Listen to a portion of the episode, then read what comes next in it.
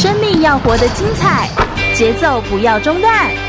张开双手，迈出步伐，跟着心跳的频率，释放你的脑内啡。我是全玉，每周日下午一点，空中全运会，运动零极限。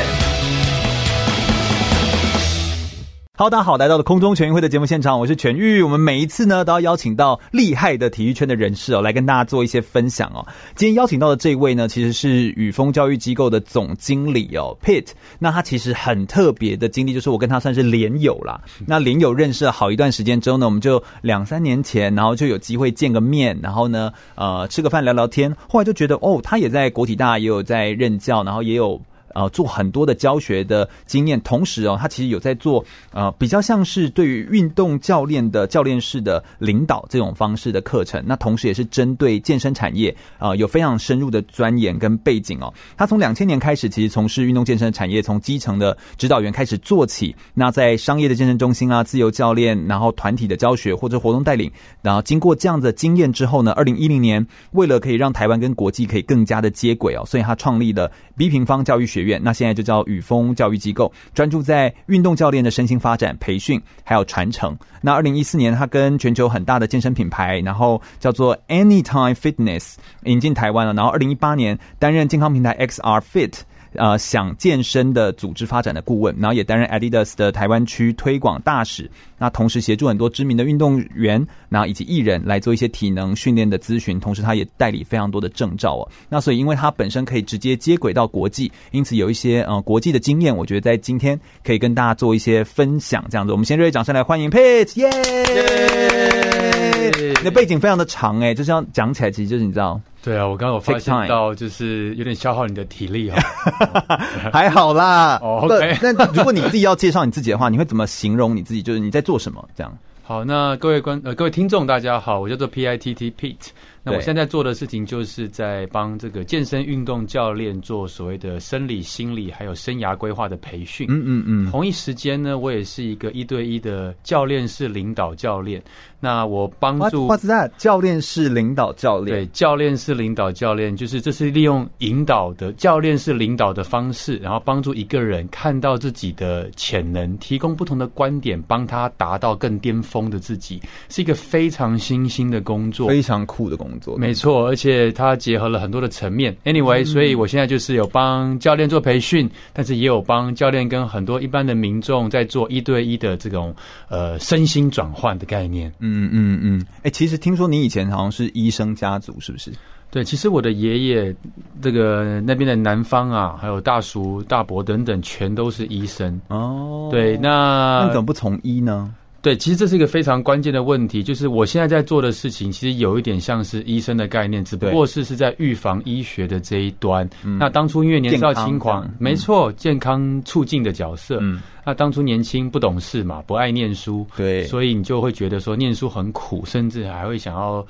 翘课逃家，我相信应该不少听众都有类似的经验，能翘则翘啊，翻墙过去又是一个桃花源。yeah，所以我我我我我当时不爱念书，然后也就没有走这个医学相关。嗯、对，所以就是当时因为这样，所以没有继承衣钵，但是你也慢慢的呃，就是有自己喜欢的兴趣，然后意识到健身的需求，从两千年开始投入。对，没错，当时也是一个因缘际会之下，那个当时有个健身房叫加州健身中心，可能跟我同年的这些听众是不太，嗯，全玉你的表情不要这样，卖 gay 啦，有没有？OK，好，来，你如果如果这个这个现场这个这个这个听各位听众，如果你听过加州健身中心，请你在这个广播前面举手喊右啊，OK，有没有？有有有有，非常多。好，当初从加州健身中心开始，其实当时我并不知道，健身产业会这么的需要。跟发达，嗯嗯嗯，我当时只是凭借着一股热情，觉得说，哎，这份工作似乎可以帮助人健康，也可以让自己健康，那好像 like dream job，right？所以我就想说，我来试试看。嗯，但是可以健康的方式很多，你特别选择用体育来做，应应该也是呃，体育这件事情对于你来说算是蛮蛮重要的吧？因为你可以做，譬如复健啊，可以做什么生物生物力学啊，可以做什么辅具治疗啊，可以做各种物理治疗。没错，是的，嗯，既然讲到医生嘛，所以像我姐其实物理治疗师，她的专长就是生物力学，嗯嗯，对，然后我阿姨是护理师。然后我父亲念国防医学院，嗯，那但是因为刚前面有提过，就是我的叛逆让我自己有在那个时候有损失一些东西，嗯，而讲到运动，发现到对运动的热情，那这个热情就是不只是喜欢运动，是，是。还想要钻研运动知识，对，就是这件事情知识的渴望跟追求，造就可能现在的我吧，嗯嗯嗯，所以其实你你是想学习东西，只是你不想要用一个某一种在既定框架或既定标准底下。叫你说你一定要读一，你一定要读什么的那种框架底下，所以你说的叛逆有点像是这种感觉，但是你应该也是有自己的想法。对，我想这个就是所谓的呃有自我想法跟叛逆，在这个社会常常是一线之隔。嗯、那我们人在生命的阶段都会要一些自主权 autonomy 嘛。嗯、那嗯嗯，可能我我我展现对我的家庭跟身边人展现出来，是我需要非常多。对对，所以可能他们也不太敢对我怎么样，就让我自己由发展吧。嗯嗯，所以你等于走了一条完全不太一样的道路。我们今天其实想要聊三件事情，我们今天想要聊健身产业的未来、健身教练的职涯规划跟运动领导力，也就是 Pete 很专业的这个部分哦。那在谈这件事情之前哦，因为 Peter 你的学生其实来自很多地方，雨峰教育机构呃，就是其实教导很多的学生，你的培训的学员从啊，比如说澳洲啦、新加坡、台湾、中国大陆、香港、马来西亚、澳门，其实都有哦。那你在做的事情跟一般的健身机构或训练中心有什么不一样？好，其实嗯、呃，台湾有很多的健身机构，不管是证照培训单位或者是健身中心。嗯、那宇峰呢，我当初创办这家公司，就是专职想要做。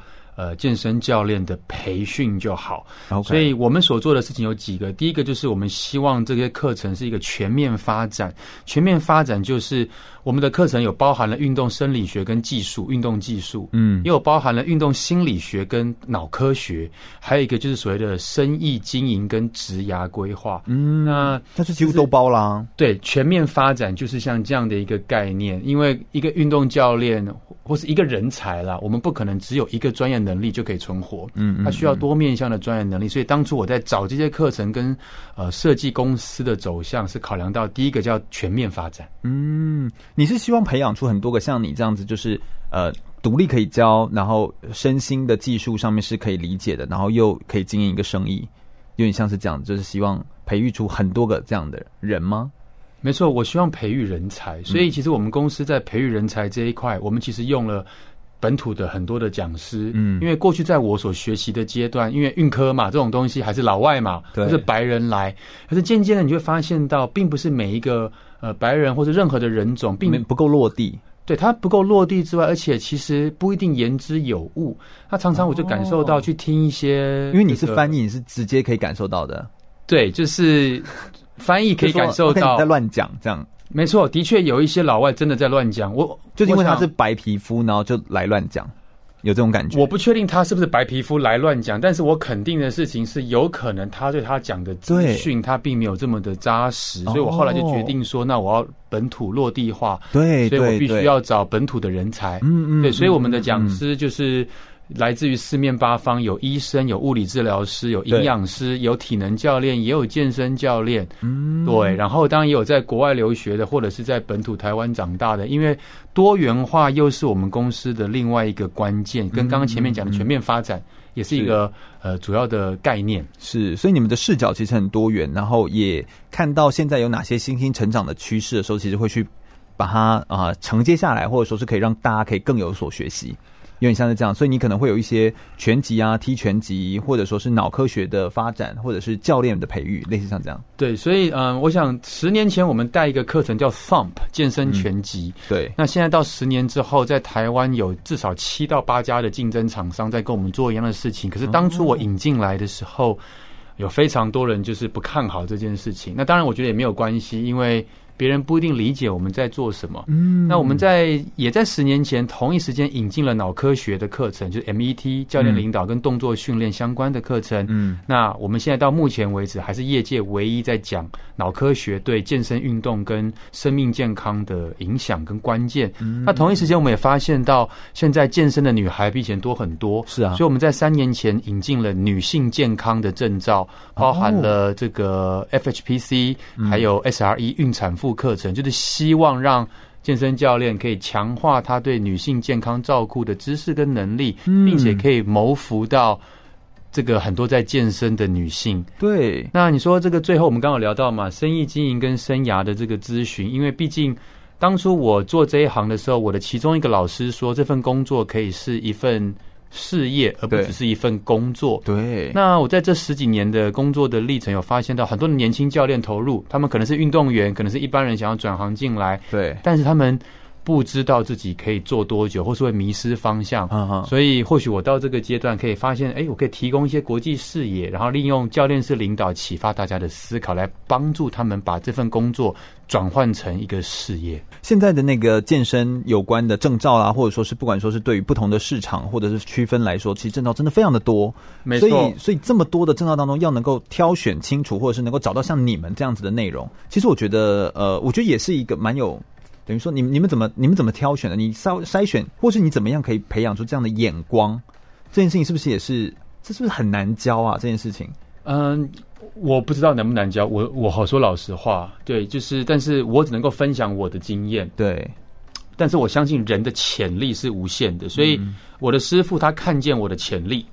然后他帮我诱发我的潜力，所以当我在选证照的时候，其实这个证照的创办的这个创办者，他的核心价值会是我考量非常大的一个利基点。嗯，第二个就是他这个证照有没有足够的科学证据跟背书？像我看一些证照，他们这些证照的背书是只是背书自己家的。哦，自己人帮自己人对，自己人帮自己人背书。那一本像这个现象，在业界很明显，他开了 A 公司，又开了 B 公司，然后 A 帮 B，B 帮 A，A 帮 B，B 帮 A。当然这也不是错，只是可能就我的核心价值来讲，这可能比较没有这么科学。嗯。第三个，我所选的证照，这些创办人跟他们的讲师，他们也要一样，像有教育家的爱跟耐心。还有宏观的视野，所以我按照这几个面向去做选证照的时候参考。那当然更重要的是。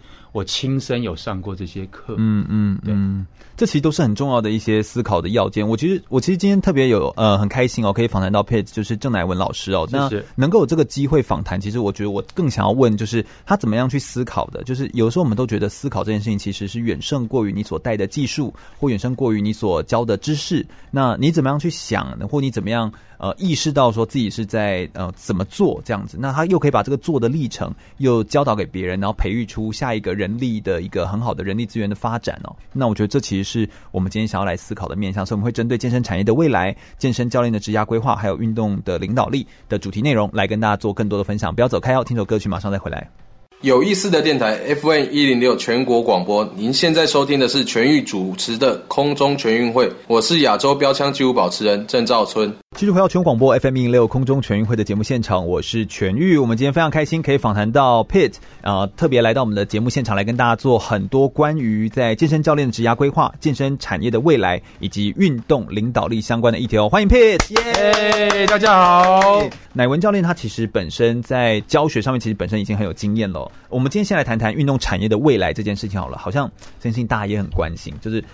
当然，现在疫情肆虐的当下，大家越来越重视健康，就觉得要活下来，或者是身体要健康这件事情。而且，而且那个健康哦，我有意识到，就是它不单只是身体的健康，心灵的健康也是。因为有很多人离开嘛，你怎么样可以更健康的与自己相处？我觉得这好像也都变成一种一种很重要的一个氛围，这样子。那。呃，我觉得跟你们想要做的事情很像，你们是结合了脑科学、心理嘛，然后运动科学在生理上面的建构，以及生意经营、职涯发展上面三个方向来做结合，希望可以帮助健身教练可以更好。那用这样的思维来形塑出一个运动产业。不过具体来说，你们你你自己对于健身产业一个未来美好的想象是什么样子啊？美好的想象哦，应该是说健身产业要创造出一个可以让所有人都愿意进去的氛围跟环境。然后可以让健身房大量的林立。那这样的林立有个目的，就是因为毕竟我们现在都知道要有更多的身体活动才能够健康。对。可是场所是一个关键嘛？对。那环境跟我们刚刚讲的氛围，也就代表着我们必须要让健身房看起来第一个更好玩，更好玩。因为说老实话，健身器材看起来冷冰冰，设计的丑，真的是有够丑。嗯，嗯嗯。然后它会感觉没有这么好使用。然后以及它现场的这个摆设会让人家觉得说很拥挤，很不舒服。嗯嗯嗯、那当然这是跟我们的健身文化的演变有关。所以第一个这是环境，第二个环境因素就是指导者跟工作人员。嗯，因为健身房它其实一直存在的所谓的排他性。哦，OK，对这个排他性 没错。其实健身房排他性就有点像是，比如说某些健身品牌，当然这个品牌台湾目前没有，他就会说弱者不要进来。哦就是你如果你不太会练，你就不要进来。不要进来。对，这个健身房它会有一些这种所谓的，是不是他们自己的某一种品牌区隔？没错，他认为这是他们的，他认为是他们的行销跟品牌区隔。可是如果今天在周围方圆百里的人就只有那个健身房，right？那就有些人他不会选择这个健身房，不友善，他不友善。嗯嗯。他在不友善的状况之下，是不是就会造成某些人无法得到身体活动的机会？嗯，对。所以我认为健身产业应该要创造一个让大家从气氛跟环境全面革新的一个角度。嗯。那也就是说，或许各位，我们台湾不应该再去模仿。美国或是澳洲或者是别的国家的健身房的设计，嗯，那的确现在已经有一些工作室或者健身中心开始走自己的路，开始调整，开始调整，而他们也活得很好。对，就像我们说，呃，美国有时候穿衣服的尺码就是 big size，但是我们不见得华人就是适合这种 size。那其实是一样的概念。那氛围上面，其实健身房也有这样子的。各有不同，所以我们应该要找出最适合我们呃台湾人，或者说最适合我们这个社区形态所需要的一个状态。但我有问题是环境上面，主要是说器材跟教练上面的需求。那假设我把器材包成粉红色的，然后呢，我那个环境变成咖啡厅，难道这样就是好吗？那个好跟坏，OK，怎么怎么衡量这件事？好，我觉得刚刚群宇讲到一个非常棒的重点，因为如果现在没有任何一家健身房把它的环境变得像咖啡厅，或者器材变成别的颜色的话，对，你现在做听起来听起来就是会很 special 很特别，可能就会有些人说啊，这个怎么可能会有人去啊？这个可能这个这个没有人会想要去入会，嗯，嗯哼，可是问题来了。当我们还没有做一件事情之前，怎么会不怎么会知道它不可能发生？嗯，所以到底健身品牌有没有勇气做出所谓的差异化？这也是一个观点。比如说胡林一开始出来的时候。都是那种很 rough 的感觉，然后就是好像是硬汉才能用。对。然后后来粉红色胡铃出来，对，是不是也间接推动？拳击也是啊，拳击手套没错，拳击手套也是。那的确，现在有一些 boutique，就是那种比较精品的健身房，就已经像是所谓的咖啡厅，或者是这种呃，甚至还优餐，对不对？对，还副餐已经有了。对。然后他们也已经有市场，甚至他们有自己固定的一些粉丝。哦。对，所以其实已经在发生的事情。只是你想，可是只是就是说，主流毕竟还是主流嘛。嗯。可是所谓的这个嗯辅助哦，主流跟所谓的非主流，那非主流就等于不好吗？也没有，只是这个社会普遍认为非主流等于不好。可只不过是因为这些非主流在做跟大家不一样的事情，那我们就认为它不好吗？或许我们应该去思考，很多时候不是好或不好，而是我们有没有接纳不同性。嗯，或许就是那个多元性、多样性。你希望可以创造出一个全人类皆可以从事身体活动跟健身运动的场域，听起来好饶舌！我的妈，我怎么 我怎么会写这个？对，I don't know。那就你写了，那那对对对，我那时候才会想要是更追问说，哦哦，对，为什么你会这样想？以及这件事情对你来说为什么那么重要？为什么那个场域跟氛围那么重要？哎，我这样听大概可以知道，你其实是希望可以顾顾到更多的人，你不希望这件事情它是一个，我觉得这个这个初心就很好，就是我们不是希望我们建立出一个品呃平台之后，然后我们因为 OK 我很专业，然后你很弱，所以你就不要过来。但我们应该是把这一整个平台建构好，让所有人都可以进来。你可以用你的方式，然后或者你甚至可以长成你的样子，甚至之后有一些不管是呃身障的选手或任何，他都可以很方便的可以进来来使用我们的所有的器材跟操作，而不会受到异样的眼光。这其实才是你更希望看到的那个那个样态。没错，对的，谢谢谢谢。就这是一个很长长期耕耘的一个结果，我觉得不容易。呃，不过我们在谈健身产业的未来的时候，有的时候如果说我们要评估，哎，健身产业未来有没有这个前景？当然，我们看到现在疫情好像是很有前景。不过你觉得呢？就是现在算是 OK，未来也会那么有前景吗？有人说曾经说过，就是呃，说看起来现在这个状况好的话，好像没办法持续那么好；坏的话，好像都只会更坏。你会觉得现在这个前景上面是是是正向的吗？好，我想应该这么说好了。我们每个人在预测未来都是背上自己的经验，对自己的看法去预测，嗯、而其实未来它还没有发生，嗯、所以此时此刻我所预测的未来，那都是我的想象。对，所以对我个人来讲，首先我宁可想象正面的，嗯嗯，我也不会去想象负面，嗯、因为这会让我比较开心。对，第二个回归到现实层面。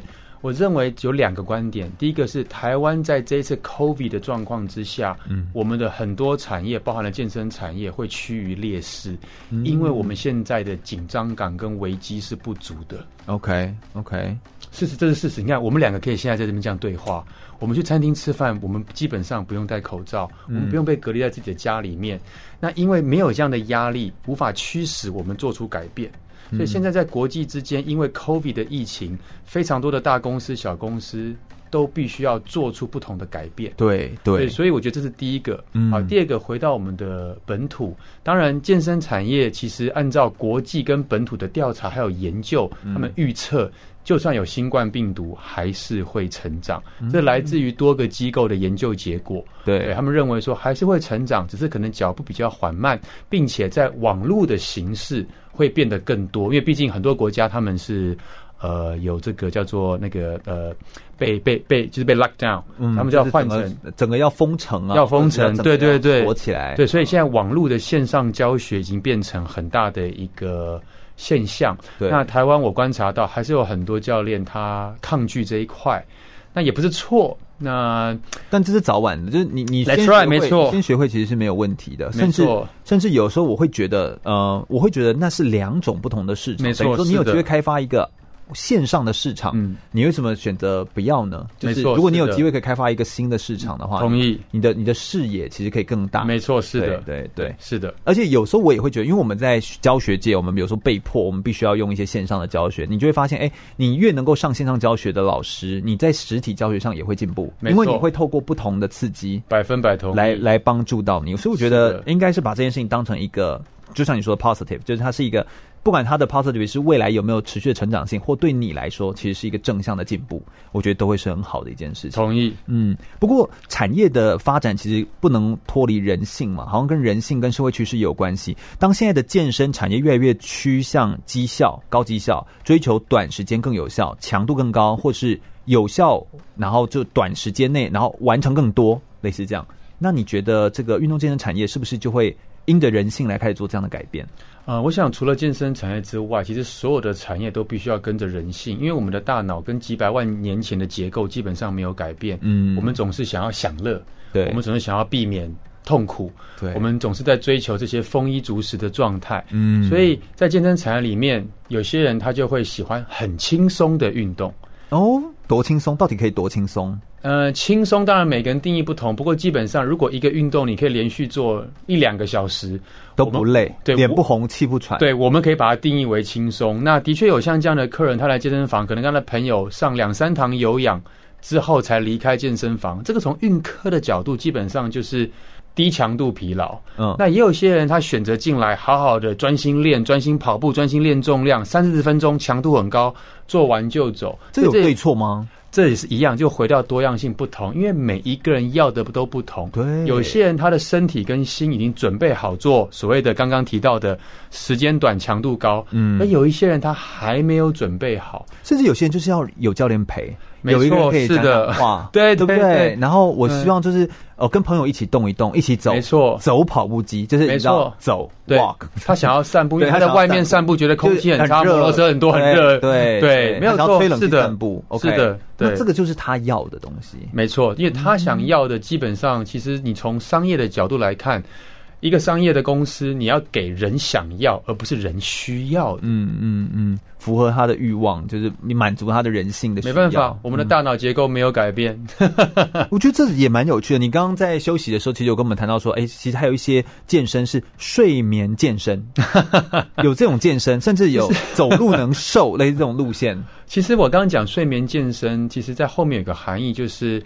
睡眠的确是可以健身，这个身子就是我们的大脑，因为睡眠对大脑的好处真的是太多了。对，嗯嗯、所以在目前，这是我个人目前所知道的讯息，在英国已经有就是专门给人家睡觉用。可能是睡午觉，可能是诸如此类。它的这个这个有独立的这个所谓的舱，那这个舱就会健康的睡觉，对健康的睡觉。对，那所以我认为其实像也是一个是这也是人性啊，因为我们每个人都需要休息，嗯、尤其刚刚全玉有讲到，这个社会有一点拼命的在追求 KPI，可是反而忽略了人性。那工业时代的这种遗毒，到现在已经人性化时代的。或许我们可以从不同的角度看待自己的生活，是，所以不管说是呃现在的消费者的趋势也好，科技引入的穿戴式的装置也好，或者是各种的线上课程也好，它其实都是。符合我们的人性之外，也符合这个趋势，然后符合更多样的人来参与到我们的健身产业当中。我觉得这真的是一个产业很好未来的一个一个想象跟一个状态。我觉得这实际是一个很真实的状态。我们等下再来谈一下健身产业的未来。接下来我们就来谈到健身教练的职涯规划当中，你应该要怎么样训练自己成为一个优秀的运动员或者是一个优秀的教练。我马上再回来。我是台湾短跑金牌杨俊翰，您现在收听的是 FM 一零六全国广播全域主持的空中全运会。全国广播 FM 一零六空中全运会，我是全域。我们今天非常开心可以邀请到 Pitt 来到我们节目现场，跟大家分享。他是宇峰教育机构的总经理，欢迎 Pitt。耶、hey，Hello，各位好。是的，Pitt 刚刚跟我们介绍了一些，就是在运动的健身产业，它的未来哦，到底有哪些可以、呃、值得持续发展下去？他觉得是非常的 positive，就是很正向哦，而且很棒的，就是它是很有前景的。不只是呃现在的未来是持续往正向的趋势来发展。那对我们自己个人来说，不管你用线上课程结合线下的课程来教学，其实也在开拓你自己的未来。这其实是一个很正向的一个结果，这样子哦。不过呃，我们都说，身为体育人或是有志从事体育这一块的人来说。说的话，纵使他这么的正向，但我们应该要怎么样去能够让我能够在其中呢？我要怎么样可以去参与其中，或者是我应该要怎么准备？有没有一些重点跟方向可以跟我们提醒？好的，没问题。就是全颖刚刚讲到一个很棒的观点，就是。嗯我们光是有梦想是不够的，嗯，来，光是有热情是不足的。虽然他们很重要，可以让我们有动机，可最主要我们要产生一个相对应的一些行为，就是行动。对，所以嗯，那我稍微做一点简单的分享。其实有很多人问我说，他如果是非本科系的来做健身教练，适不适合，做不做得久？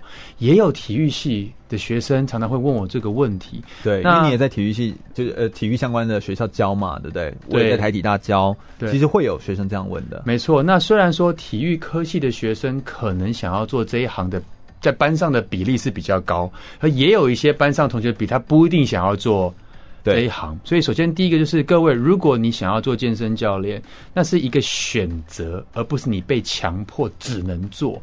那为什么要先讲这个呢？因为这样这样让你做了一个选择之后，比较会负责任。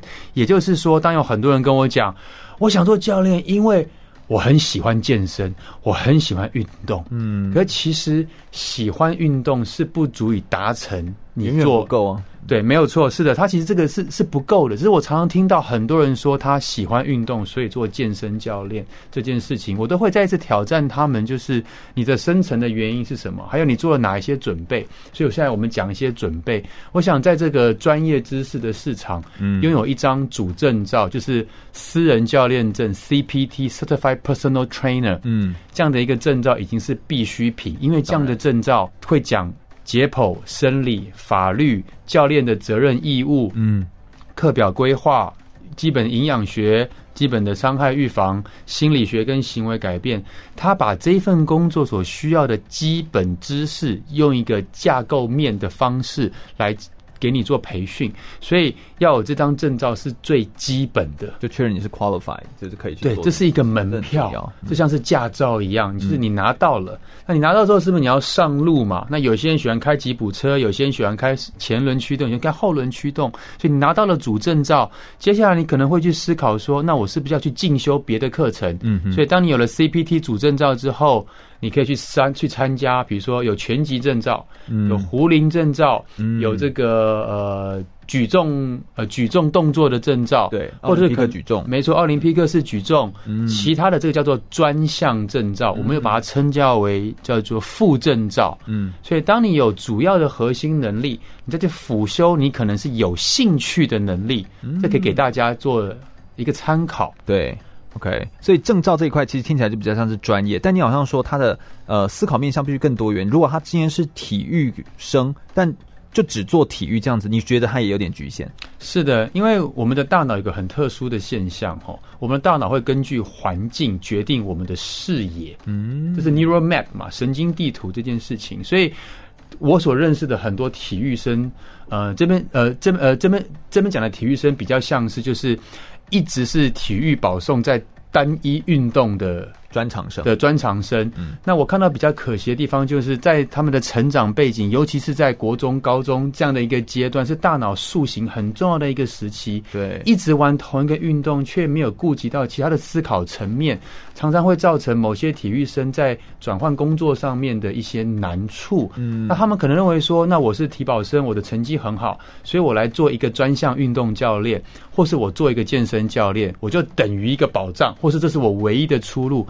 其实这样都是蛮可惜的，而且我觉得他把东西堵住在一个高风险，嗯、其实蛮危险的啦。对，这个有点像是人生不会只能够选 A 或选 B，对啊，你有 C 跟 D 跟 E，或是你可以选 A 加 C，或者是大 A 加小 B。对，人生有非常多的。其实不管你选择哪个东西，我有时候在教学上面分享到选择的时候，我觉得选择的很核心的概念就是，你千万不要觉得。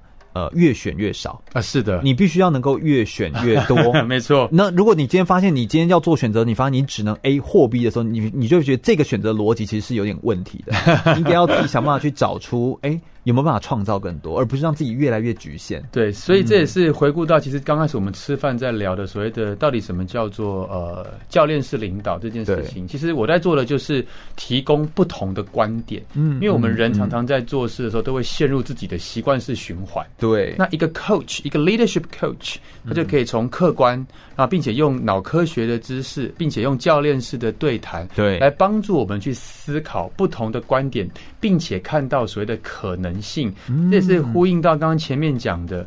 我认为健身产业是很 positive，因为我看到它的 possibility 就是机会。那所以给各位听众，其实这一切都是一个选择。对，但我觉得这个有一个点是有点像是你刚还没说出来的特质，也是接下来要说的，就是那个 grow mindset，就是成长、成长型心态，就是你会把这一切的挑挑战视为是某一种成长的可能性，就是你把它视为是。这是前景，我们遇到阻碍，我们现在必须线上来上健身，嗯，这个是机会。但有些人会把它认为那是一个，那是一扇门，那是一个一一道墙。他会说他他不会用电脑，嗯、他没有钱跟呃 upgrade Zoom，对，他不习惯在荧幕面前教学。所以各位哥们说说，你觉得健身产业的成长型心态应该是怎么样？就健身教练的成长型心态。好，如果是健身教练的成长型心态，我举几个例子，就是。他如果今天业绩不好，他可以想办法去学如何销售。OK，他如果今天觉得自己不够强壮，所以客户。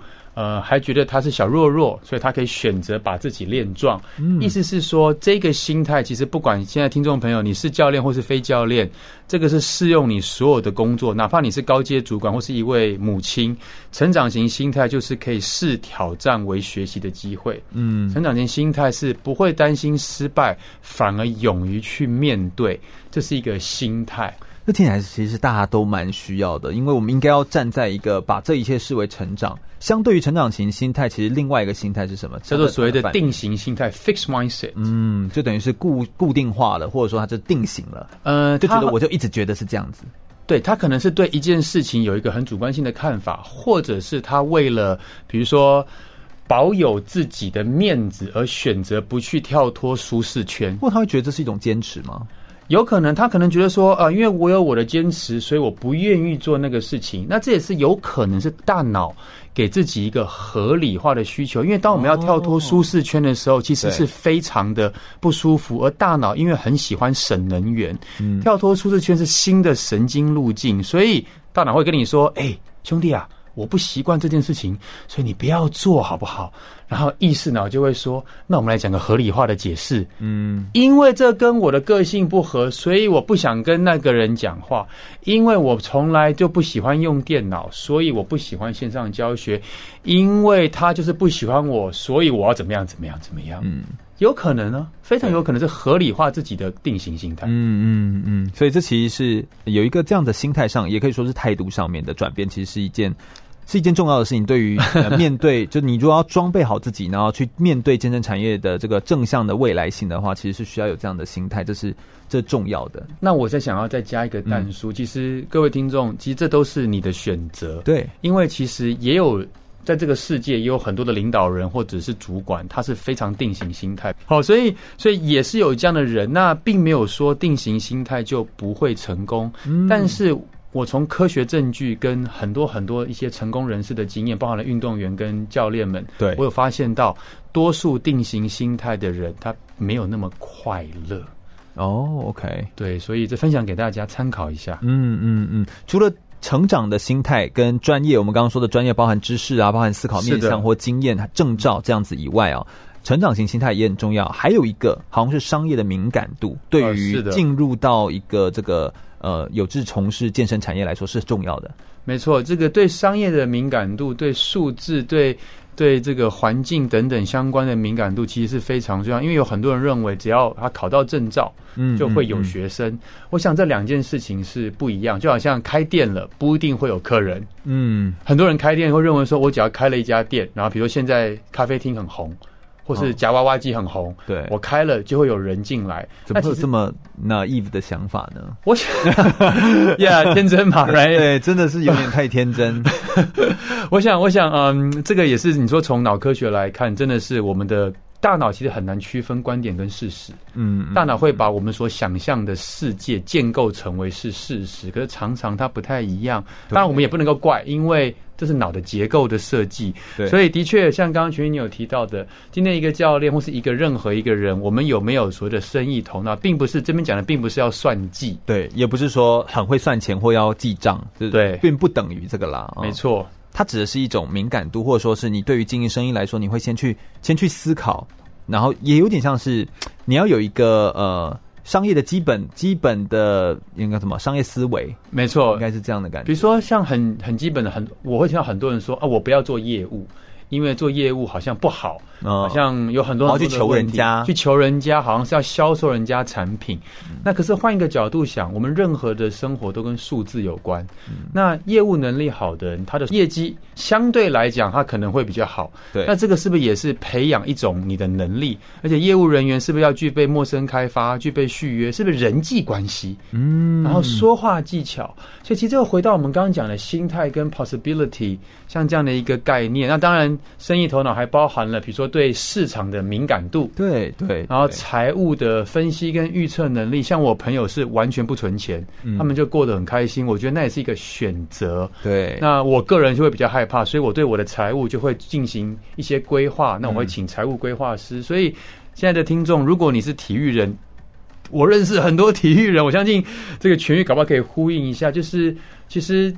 体育教学跟健身教练这份工作常常可能没有太多的保障，嗯，所以或许财务这个可以思考一下跟生意相关的敏感。嗯嗯嗯，这个这个这件事情是重要的啦，就是必须要有这样的思维，这是重要的。呃，我我觉得刚刚如果稍微整理一下的话，就是我们必须要有专业，专业包含知识，可能是证照。有一个 CPT，然后再有一个副证照，有可能专业的专长的分项的一个证照。那再一次，你在专业上面的思维面向要够多元，你不能就只卡在体育的这个区块，在你的专业部分还包含你的经验，你有没有真的去执教过？你有没有真的服务过别人？是的。那再来就是在心态上面，除了专业之外，有一个成长的心态是很重要的。那你是可以呃愿意呃学习，然后愿意呃把挑战视为机会。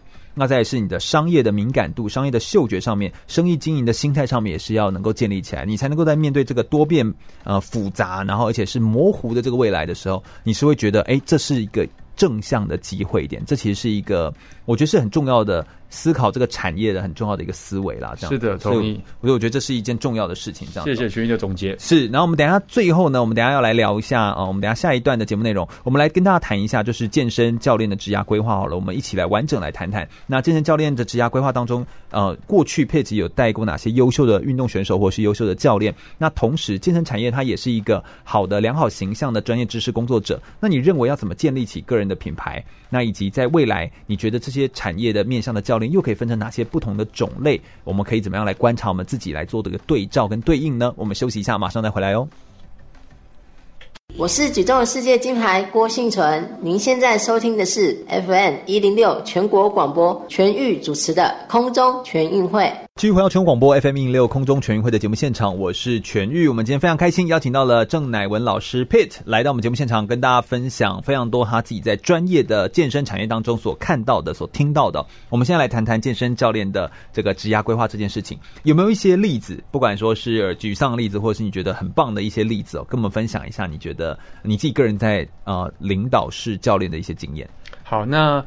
呃，其实我这边刚好可以各举一到两个例子，其中有一个是一位女教练，嗯，那我认识她已经六年到七年的时间了，嗯嗯嗯，那她跟业界所谓的这个大家所期望的女教练是很不同的。大家期望什么样的女教练？我想我们产业常常给大家一个错一个一个形象，就是比如说翘臀、高挑，哦，这种很多的外在形象，比如说美丽。那当然，这个世界喜欢追求美的事物也不为过。那我想。在某些先天条件的劣势之下，就造就了他的信心，有的时候是相对不足，所以他也会自我怀疑，做这份工作是否是他能够胜任的。OK，对。但是我们在接触的过程，等于是一个礼拜，或是呃，大概两个礼拜到三个礼拜做一次像这样的这种呃领导式教练的对谈。OK，那我就发现到，我我的我我有观察到他的人格特质的优势是什么。嗯，所以。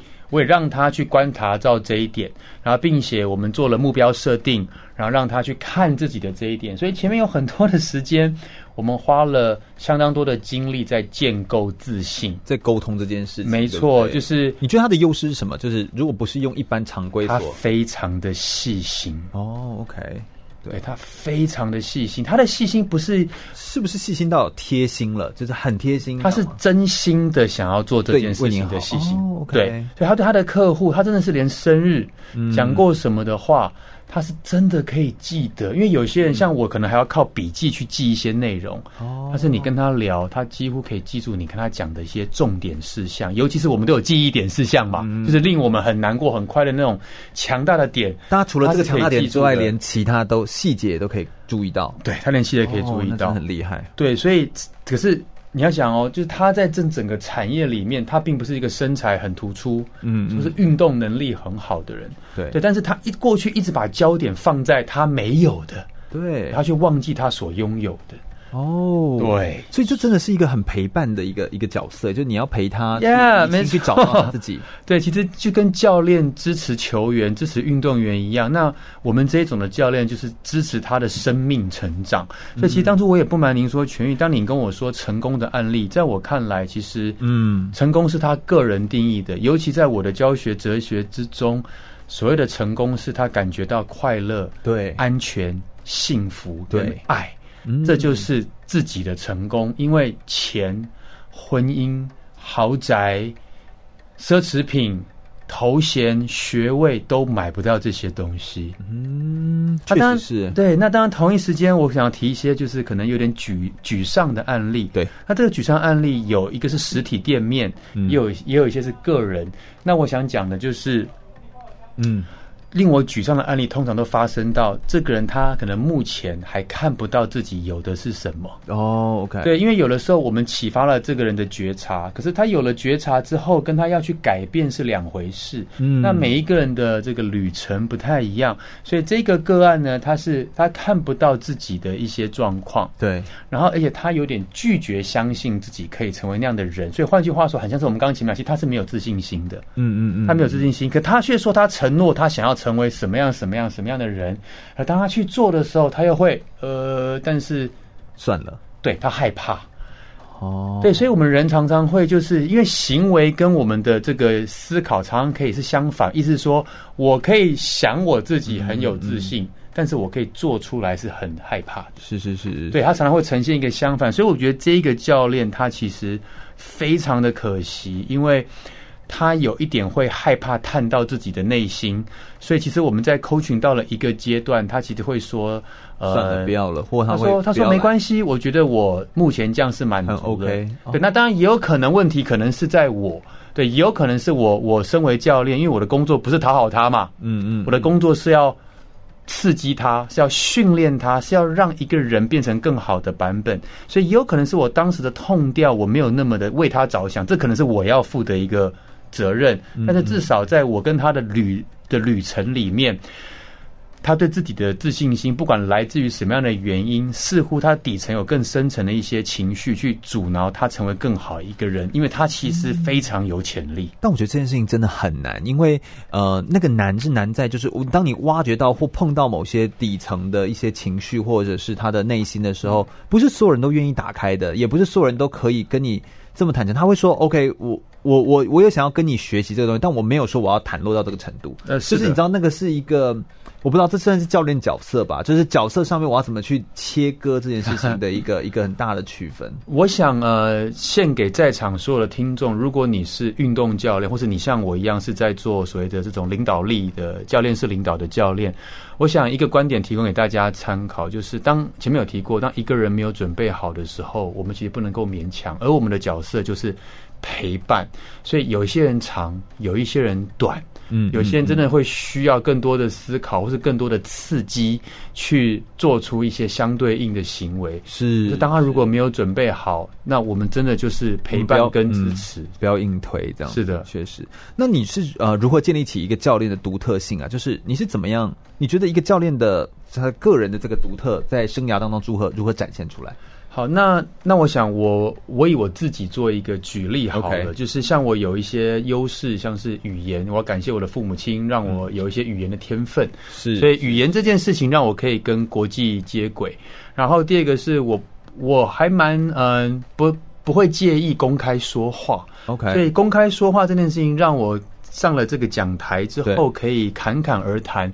那台下的听众有一些就会成为我的朋友，或者成为一些生意的这个连结，嗯、然后以及就是在某方面我的社交能力还算不错，嗯、所以我可以在很短的时间之内收集到很多的资讯，然后并且建立别人对我的第一印象。嗯、所以我想我我用像这样的一些方式，很清楚建立了。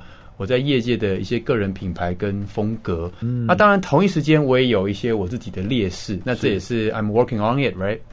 而且说不定那会是特色啊，对，也有可能。我以为你刚刚跟我们讲劣势，哦哦哦，可以可以可以。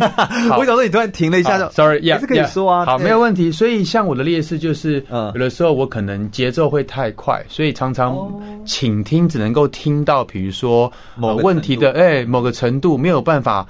呃，听到这个这个表层呃呃深呃深层的一些没有说出口的话，嗯，那这个是我在练习的地方。嗯，然后以及另外一个就是，有的时候我的思考面向会太相信我的理念，我太认为我的理念是绝对是。不可动摇的，好的，那这样就会是一种信仰。可是刚刚跟我们前面所提到，其实有的时候这是一个心态跟观点的转换。因为或许有些人喜欢这种风格，他就是喜欢这个人节奏快，喜欢这个人有热情、有有信仰、有信念。那有一那也有一些人他是 too much pressure，too much pressure。所以其实回到如何建立个人品牌跟风格，我想大家可以参考一下，就是。随波逐流肯定是没办法。如果你想要成为都去讨好所有人的人，对，其实很辛苦。你没有必要成为 第二第二个 Kobe，但你可以成为唯一的你自己。你可以成为唯一你自己的版本。对对。那第二个就是我们真的要诚实以对，就是认清自己到底我们的呃现实是什么。因为我们想变的那个人跟我们真的是谁，其实不太一样嘛。嗯、观点跟事实从脑科学的角度来看是不同的。然后呀，提供这两个给大家参考。对，确实是会我们有优势有劣势，但是我们慢慢建立起自己的风格，这其实是一个循序渐进的过程。我觉得那是一个认识自己，你越认识自己，你就越有自己个人的品牌，没错，风格。那我想补充一点哦，就是因为我们看自己都会有盲点，对，所以 even 像我自己都有我自己的教练，我有我的 coach 在 coaching 我，对虽然说我听起来好像在 coach coach。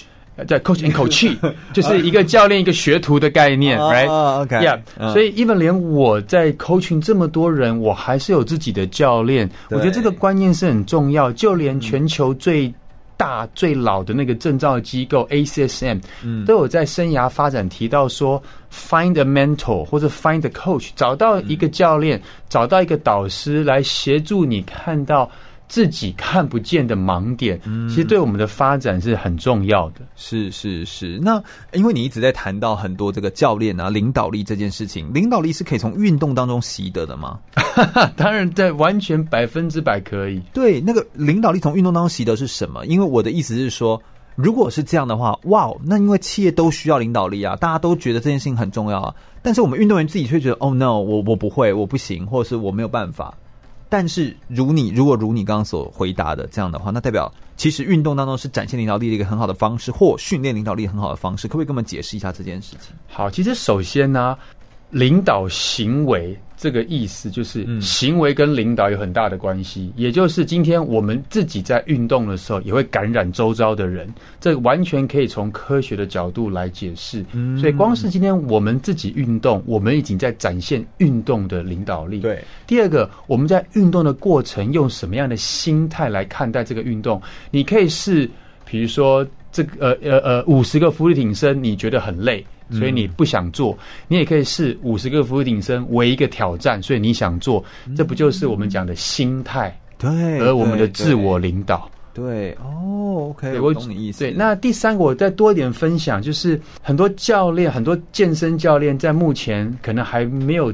不知道怎么样去把领导力放在你的客人身上，那我鼓励大家，就是 trainer 跟 coach 最大的差别是，trainer 常常是告诉别人该怎么做，对，coach 常常是问对方你想怎么做，引发他思考，引发他的思考，引发他的觉察。哦，哎，这真的是 totally different，完全不一样。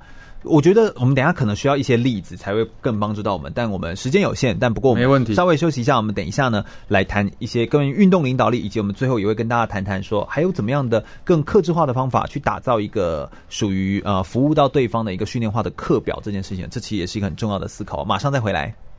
我是奥运体操选手李志凯，您现在收听的是 FM 一零六全国广播全域主持的空中全运会。继续回到全广播 FM 一零六空中全运会的节目现场，我是全域。我们今天非常开心邀请到了郑乃文老师 Pit 来到我们的节目现场，他是国立体育大学的兼任讲师，也是国民体适能指导员的考官，也是国民体适能精进课程的讲师。他头衔实在太多了，我们先热烈掌声欢迎 Pit，耶！Pit，你翻译好多课程哦，而且你代理大概有大概有四十九张，对，七七四十九张证照，非常多张证照哎，你代理那么多证照不累吗？嗯，哇哦，刚刚我们在这个话题之前，你你按、啊、你讲到这是一个选择，对，所以其实我选择了，我就不会说他累，嗯、对，那的确他会辛苦，嗯，但是在这个辛苦的过程是感到愉悦的。对，而且你选择了这件事情，你也觉得，我觉得你算是很早期哦，就把一些国外的一些方法制度也好，在健身产业当中，然后以及可以把这个身心哈都整合在一起的这种证照的制度跟模式引进台湾，所以我觉得算很早期就开始在做这件事情。你会有这样选择，一定是有你的，你知道，就是你的想法跟你的，你为什么会这样做选择的原因。那过去带过这么多的教练，而且你又参加培训，你又代理证照。呃，你曾经训练过哪些很优秀的运动员或是教练？然后可不可以跟我们分享一下？你觉得这些人在你的观察，你看到他们诶变成一个很突出、很有个人特色，或是在健身产业当中占有一席之地？你觉得他的关键是什么？好，在这一些过往的经验里面呢，不管是他的项目是什么，对，跟他的工作是什么，还有性别，对，我所看到有三件事情是我想讨论的。嗯，第一个就是他们是完全承诺的一个人。OK，他们在讲话的时候，他们会不会说我尽力尝试？他们会说我无论如何要拿到什么？嗯，这个不叫说到做到，这叫完全承诺。对，他是当然这是第一个他，他他他所说的嘛。第二个就是他的行为也展现。嗯、对，像我以前带一个铁人三项，我就观察他很多东西，就是他为了要赢，他希望站上颁奖台是他唯一的目标，他要就是要前三名是他唯一的目标。对，他的吃。他的喝，嗯，他的睡，他的训练，他所做的所有事情，他都很清楚知道是帮他怎么样要赢，对，可以往这个方向走，然后他也承诺会做到，该什么时候睡，他就拒绝掉邀约，邀约，他不会自律性很高，自律性非常非常的高。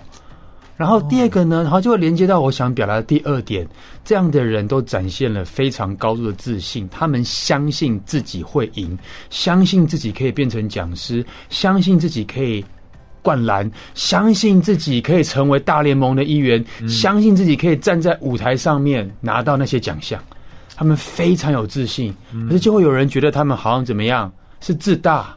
和你换个角度想，Kobe Bryant、Michael Jordan 这些顶尖的球员，你看他们的访谈，他们所流露出来的，没有那个自大，没有那个自信，他要怎么样去站在世界的巅峰舞台？嗯、所以第三个，他们的心智韧性都非常强，他们就算输了，就算痛了、受伤，就算被人家批评，嗯、他们的回复能力很快。哦，所以这是我想分享，就是这三个特质，不管是什么样的运动跟什么样的性别。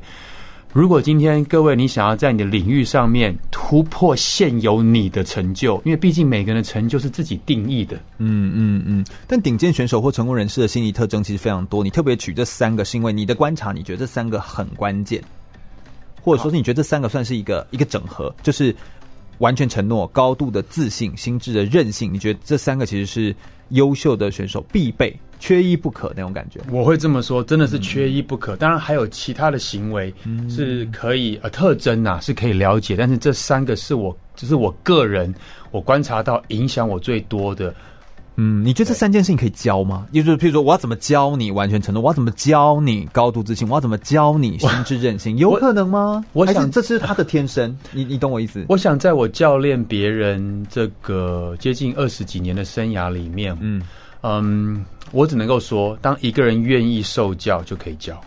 OK，他愿意受教，他就可以做出比他原本以前更加的状态。嗯，他可以不用跟别人比，可他有他会比以前更承诺、更有自信、更有韧性。OK，That's right。OK，你有没有一些你自己呃带过的人的一些例子，可不可以帮我举一些例子啊？就是，呃，我想我现在。经营最多的有两种人，一个就是这个健身产业的讲师。那我其中有一位这个男生的讲师，在过去的七年，对，他一直跟着我身边。那他对我交代他的任务，他是展现出完全的承诺，而他所的所作所为，就是为了要讲课，嗯、就是为了站在舞台可以做教育的理念。对，然后同一时间，他也相信自己有像这样的潜能可以做好。嗯，对，所以像我的讲师里面有好几位。都是像这样的很显著的一个表现，所以他们其实都是表现的非常的好，这样子。对，没错。那当然，我带的一些教练里面，也有一些教练就展现出他必须想要给自己过更好的生活的承诺，所以他会对他最不擅长的业务能力去进行自我挑战。嗯嗯。嗯，那在这个自我挑战的过程，我们协助他设定目标，当他这个小目标达到了，他就会展现了自信，然后自信就开始累积、累积、累积，逐渐的变成高度自信。然后同一时间，这些东西又帮助他建构他的心智韧性。是，所以这其实都是环环。相扣也是完全聚焦在一起的，没错，事情是的，所以这真的都是呃，我觉得他缺一不可，但这也是非常好的，就是算成功人士的一个很好的心理特征。没错，那 Pete 可不可以帮我们举一些例子？就是 Pete，你好像自己个人在过去的接触过的这些人当中，其实呃，也有发现能够剩下来真的继续拥有这样好的心理特征的人，真的所剩不多，对不对？是的，那就我自身经验来看哈，在我培训过几千名的教练嗯的经验之中。嗯能够现在在业界，并且持续成长，展现出跟之前完全不一样表现的，也是具备了刚刚我们讲的那三件事情。嗯、他们承诺这份工作，对，完全承诺，完全承诺。然后他们也有信心，他们也培养出自信，对，相信自己做得到。然后他们的心智韧性也随着这些东西不断的成长。嗯嗯嗯，所以这才是非常重要的一个很重要的心理特质。没错，对。那我们在谈呃健身教练的时候，他其实有时候在。呃，当然隶属一间公司，但他其实出去仍然是在打他自己个人的品牌。在现在这个世代，其实是一个非常重视个人品牌规划的一个时代。你自己怎么看待？身为一个健身教练，要如何建立一个个人品牌这件事情呢？你你怎么看待这件事情？好，其实现在这个世代更是一个个人品牌的时代。那今天健身教练，不管是一对一指导，或者是教团课，嗯，都会有自己的跟随者，自己的这个受众。所以，怎么样找到自己的契机？去做出品牌形象，我相信是所有运动教练或者是体育人所要共同面对的一个话题。那因为这份工作一直跟人接触嘛，嗯，就算你在线上，你还是跟人接触啊，而且线上是不是可以接触更多的人？当然，所以消费者体验就变得非常的重要。对，那。回过头来，这跟任何一个产业都一样，最后会来买你商品的人，其实有很大的比例是因为口碑的原因。嗯嗯，因为我看过非常多的例子，有很多的现在很多踏入健身产业的人，他并不是教练，他没有证照，他有很美好的身材，嗯，他很美好的照片，他有一个在镜头前面很棒的一个形象。对，但是同一时间，我也听到有很多人去找他们上课之后。发现到怎么他在网络上面的样子跟实际上的样子不一样，可是这个不一样我们都可以理解。可当这个不一样是负面不一样的时候，这就会是一个警讯。对对对，他就没有真的把他的形象达到一致，是的，就没有像你刚刚前面说的完全的呃高度的一致，然后或者说他所说的如他所做的一般这样子，这其实就会 会让人家觉得就是好像被骗了吗，或者怎么那种感觉？嗯，我想这个有一个很棒的一个这个成语叫做知行合一，嗯、其实这个是领导力里面很重要的一课，所以听众们，如果你想要建构你的领导力，帮助你自己成为更好的一个人的话，知行合一是很重要，意思是说。当我们感到脆弱跟害怕的时候，或许我们不要再假装。当我们感到勇气、有能量的时候，我们也要去展现。因为如果今天我们内心很害怕，但是我们要装得很勇敢，其实刚好是一个很大的落差。这不是一个知行合一。嗯，其实从行为、从所有的外表表征是可以感受得到。唯有我们真实的面对自己，并且思考到底我们要去哪里的知行合一之后，其实你的品牌就出来了。对，因为大家喜欢的是真实的你，而不是。假装出来的，装出来的。嗯，而且像呃，我觉我有感觉出来，Pitt 他其实在呃，你自己个人对于品牌这件事情，既然健身教练需要个人品牌，但我觉得你更重视，呃，会有品牌，其实是因为先有你这个人。我觉得你更重视的是这个人的塑造。你在谈的领导力也好，你在谈的呃这个形象也好，你在谈的他的心智的韧性也好，他的自信也好，他的承诺也好，都是知行合一也好，他在谈的都是这个人。你这个人要先做到位。你才会有一个品牌，是有点像这种感觉吗？是的，因为领导跟管理，他常常会呃被混为一谈。被混为一谈，谢谢。那可是同一时间，他的确是有一些重叠之处，嗯、但是因为领导的是人。然后管理的是系统，所以既然是领导力，等于是人的力的一种展现。嗯、领导别人之前，我们要先学会自我领导。嗯，所以或许我这样讲的这个一个方式，会让全宇刚刚你的做的一个很棒的一个总结，就是、嗯、我们如果先把人的这一块自己先搞懂了，自己先搞好了，自己先进步了。那其实我们无形之中是不是在自我领导，也已经在影响他人？是是是，这件事情真的是非常重要哦。当然，我们没办法在这边跟大家谈非常多的这个个人品牌规划的细节。不过，我倒觉得就是先把个人这件事情，你先可以管理好你自己，把自己在呃承诺也好、自信也好、心智韧性上面也好，先建立起来，我觉得是一件重要的事情。不过，最后我们在谈那个健身教练的职涯规划这块，我还有一个问题想要问一下，请说。在这一段，我想问说，健身教练就你的观察，可以分成哪些的种类？我们刚刚在聊天的时候，你觉得好像可以分成 依照人数来分，依照专长来分，还有依照个性可以来分不同的教练，是不是？没错，就是如果按照随着对客户的人数来说，可以分成一对一指导，对，或是一对多指导，对。那当然一对多指导，你还可以再分一对二、一对六、一对二十，或者一对百、一对千以上。哦，OK，可以用这样的角度来看待。对。那第二个，这个叫所谓的专长来分，也就是说，诶，有可能你的兴趣，或是你的、你的、你的、你很会的教的这个项目，比如说是。呃，壶铃好了，嗯嗯，所以很有可能就是你在你的健身房或者你的自己的呃竞争对手之下，你的壶铃专长变成你的一个特色，嗯、你可以把壶铃结合体适能，像我们也有很多拳教练会教拳击，或利用拳击，对，就是利用一个专项，right, 利用一个专项运动带出你的体适能的教学，这是用专长来教来带出特色，没错。那当然不止壶铃拳击，还有像是舞蹈。嗯，呃，瑜伽它也是可以用专长来教的。是，然后最后一个是这个个性，个性。那个性其实我们刚刚有提到，其实也可以再分成比较内向型跟外向型的教学。哦，刚刚除了人数、专长，还有个性，个性又分内向跟外向。那内向还有分类吗？啊，是的，这个是在我们 MET 教练领导学的课程里面所用的一个 model，叫做 MODE。嗯，那 M 跟 O 就是比较偏内向，嗯，D 跟 E 是比较偏外向。对，M 它在中文的翻译上面叫倾听型，O 是组织型。其实，其实，其实，嗯，刚刚我们在聊的时候，我我临时想出这个翻译，因为其实它是没有翻译。嗯、对，它的 M 叫做什么？它的 M 叫 Minder，哦，M I N D R，O 叫 Organizer，D 叫 Director，E 叫 Enthusiast，But、嗯、它不能够用这个名称来看待，是因为我们的。个性其实多变的，我们每个人身上都会有内外者的特质，而不同的人身上的特质比例又会有差别。那我刚刚就是说，把 M 是比较偏成是较为会倾听的，我只是将一个会引导的、呃、最大的特质把它勾勒出来。是的，没错。各位所听到的我，你可能觉得说，这家伙应该不是内向者，他应该很害羞啊，他应该讲话会非常的一条一理有逻辑。嗯嗯。所以我们不同面向会有呃，在不同状况会有不同面向。对，因为毕竟这不是一个自然情境，这是一个访谈的情境。这是一个是的，对，对，所以这就会有点不同。或者我们说很外向，但是给人家感觉起来是有分主导。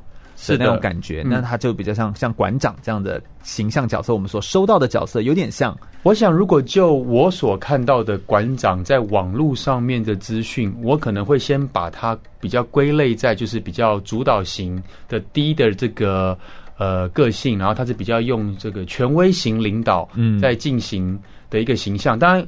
Maybe 有可能，真是这样，这要访谈。他搞不好面对他的老婆是完全另外一个形象嘛？对，对，有可能是这样子的。对，那另外像一热情，热情型就是各位你可以想象一下，在健身房里面或是在运动场上，有一种人就是特别都会跟大家认识，然后几乎他所有人都认识都接触，哎，他只要一一到有人的地方，人越多他越开心。所以我们刚有聊过潘若迪，对，就是那所以从我的角度来看，就是潘若迪会比较偏就是很热情型的那一种个性，然后很喜欢跟人接。接触他越跟人接触，他越有能量。我想这是为什么他可以在他的以前亚历山大时候的团课，嗯，跟在演艺圈有这么多的那种魅力，嗯，嗯呃，魅力受众的原因吧？有原因的，是的，是的，是的。我们还有更多的内容跟大家谈谈健身教练的职涯规划，不要走开，马上再回来。我是奥运拳击手赖祖恩，您现在收听的是 FM 一零六全国广播全域主持的空中全运会。继续回到全广播 FM 一零六空中全运会的节目现场，我是全玉。我们今天非常开心，可以邀请到 Pete 来到我们节目现场，分享他自己个人在运动领导力相关的经验哦。什么叫做教练式的领导啊？可不可以请 Pete 先帮我们来说明一下？好，其实领导有很多种的方法，那教学也有很多种的风格。嗯，那比较。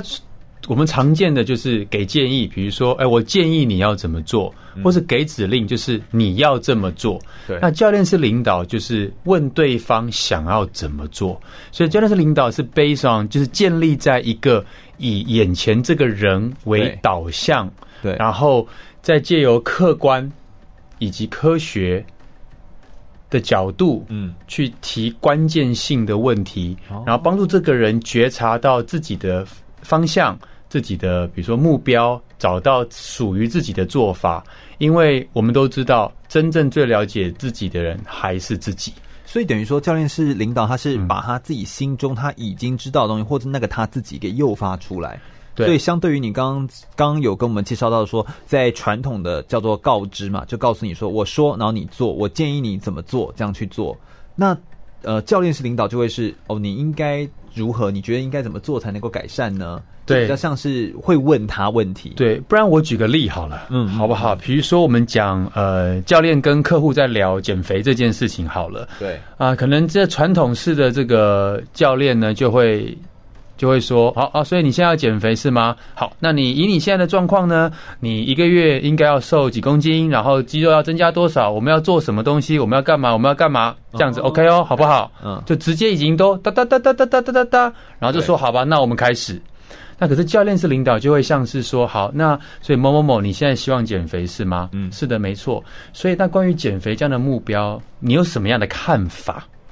哦，他可能会说，嗯嗯，他可能会是想，right？而且我觉得会问到他一些很很很深层的比较坏，为什么你要这么做？出来让他去思考。所以常常教练式提问，一开始被教练式问，呃，被教练对谈的这种人啊。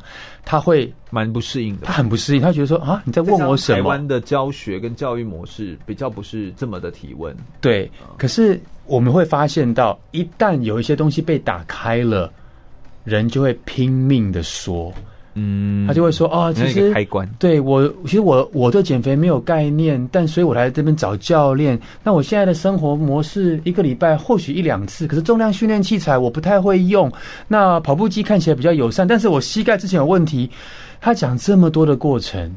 我就已经收集到非常非常多的资讯，可以帮助他建构属于他的自己的运动课表。嗯，而这个时候我还是不能够告诉他怎么做，我会再问说：好，所以听到你现在这样的状况，对，如果我们要开始的话，你希望什么时间点开始对你来讲是最适合？嗯，他还会再去想。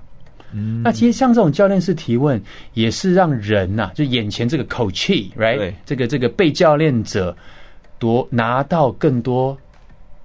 自主权的一个关键，嗯，因为教练是领导，既然是对人，所以我们就要摒弃其他的这种给建议、告诉做法或是命令型的模式，让这个个体拥有更多的自主权，可以为自己的生活做决定。拥有自主权在教练式领导当中很重要，尤其是要还给他，有点像是这样的意思。对，可以这么说，因为自主权这个的解释，如果从脑从脑科学来看，就是每一个大脑都需都会要求可以掌控生存有关的事情，嗯，希望它是可以。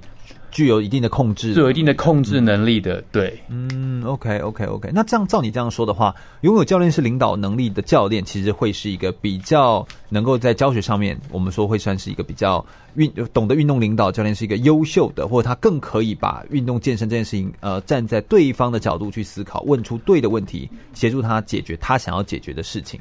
有点像是这样子，我们可以这样子去说明他，或者说是你觉得建立一个优秀的运动健身教练，应该还需要具备哪些的条件？好，那我想，如果我们从不管是生意面向、客人效果，那这两个条件来看，哈，我想。生意面向就是一个健身教练，他有客人嘛？对对。那客人有了之后留下来多久，是不是等于是他的金钱来源？对。所以续约变得很重要。嗯。那很多做运动指导的人，他的都有一个热情，就是我觉得运动很棒，所以我想要帮助人，所以我变成教练来帮助你们这些人减肥或是健康，是不是有助人的快乐？也就是说。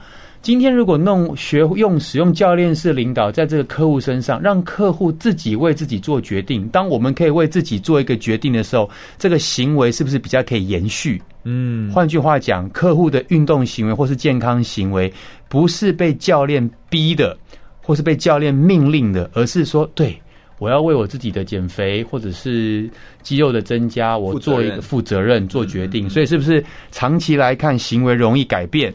像第一个续约，是不是比较会续约几率比较高？对。第二个是这个客户的成功几率也比较高。嗯，让。